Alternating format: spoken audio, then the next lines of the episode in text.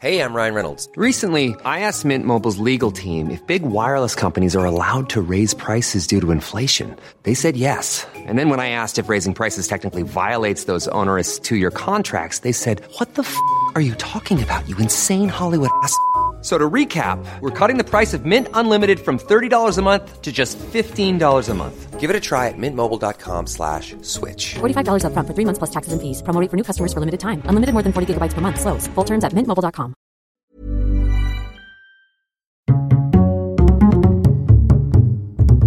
Culture G, Cultivez votre curiosité.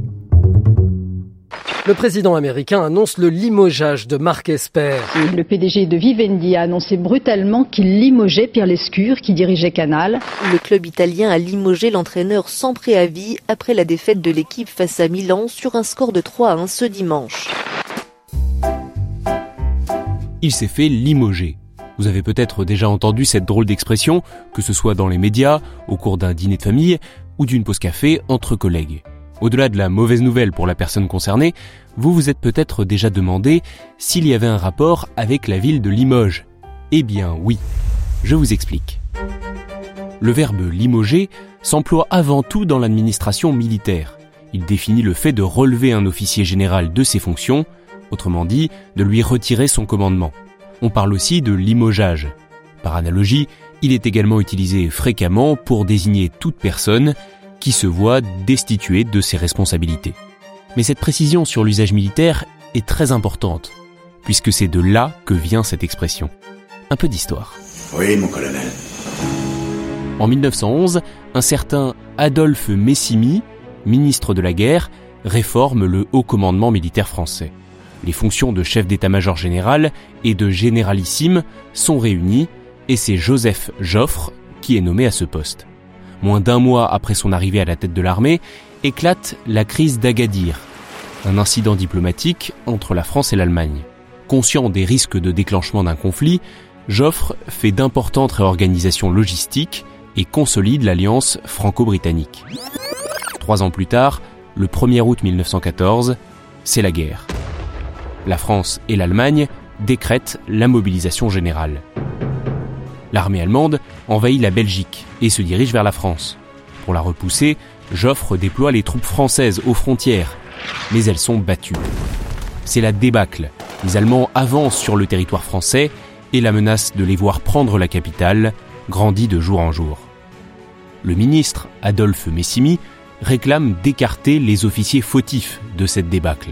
Dans un télégramme adressé à Joffre, il explique La seule loi de la France, à l'heure actuelle, est de vaincre ou mourir.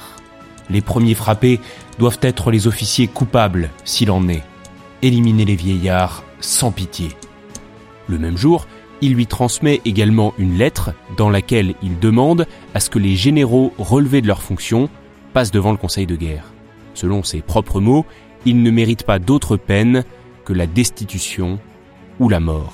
Pour convaincre Joffre, il conclut par cette formule Vous voulez la victoire? Prenez-en les moyens, rapides, brutaux, énergiques et décisifs. L'ordre est exécuté immédiatement. Dès le 17 août, ceux que le général Joffre déclare incapables ou fautifs dans leur stratégie de commandement militaire sont relevés de leurs fonctions et mis à disposition du ministre de la guerre. Dans les faits, ils sont d'abord envoyés à l'arrière du front, mais écartés de Paris ou des villes d'importance stratégique. C'est ainsi qu'est choisie leur destination d'exil dans la 12e région militaire, celle de Limoges. Certains officiers sont assignés à résidence dans cette ville, et c'est pourquoi on dit qu'ils ont été limogés, écartés du pouvoir. C'était donc ça tout ce tintouin. En tout, il y a eu 162 disgraciés, soit près de 40% des hauts gradés. Certains ont protesté en clamant leur bonne foi, mais en vain. Attention, il faut cependant nuancer. Tous n'ont pas été envoyés à Limoges. En réalité, cette ville a accueilli moins d'une dizaine d'officiers. Les autres ont été répartis dans d'autres villes de la 12e région militaire, ou ailleurs, Bergerac, Amiens, Dijon, Clermont-Ferrand, Nantes ou encore Arcachon et Boulogne-sur-Mer. Mais l'expression se faire limoger est restée. évidemment. Alors, on peut se demander si cette purge dans l'état-major français était vraiment nécessaire. Difficile à dire. Toujours est-il qu'après ces limogeages, la situation militaire commence à s'améliorer. En septembre 1914 notamment, les troupes françaises remportent la bataille de la Marne, ce qui met un terme à l'avancée allemande et sauve Paris. Cette victoire est souvent appelée le miracle de la Marne. L'histoire de cette bataille, bien que tragique, mériterait largement qu'on y consacre un épisode entier. D'ailleurs, on va sans doute le faire, donc abonnez-vous pour ne rien rater des prochains épisodes. J'espère en tout cas que celui-ci vous a plu. Si c'est le cas, n'hésitez pas à le partager, et surtout si vous êtes limougeau ou que vous avez été limogé.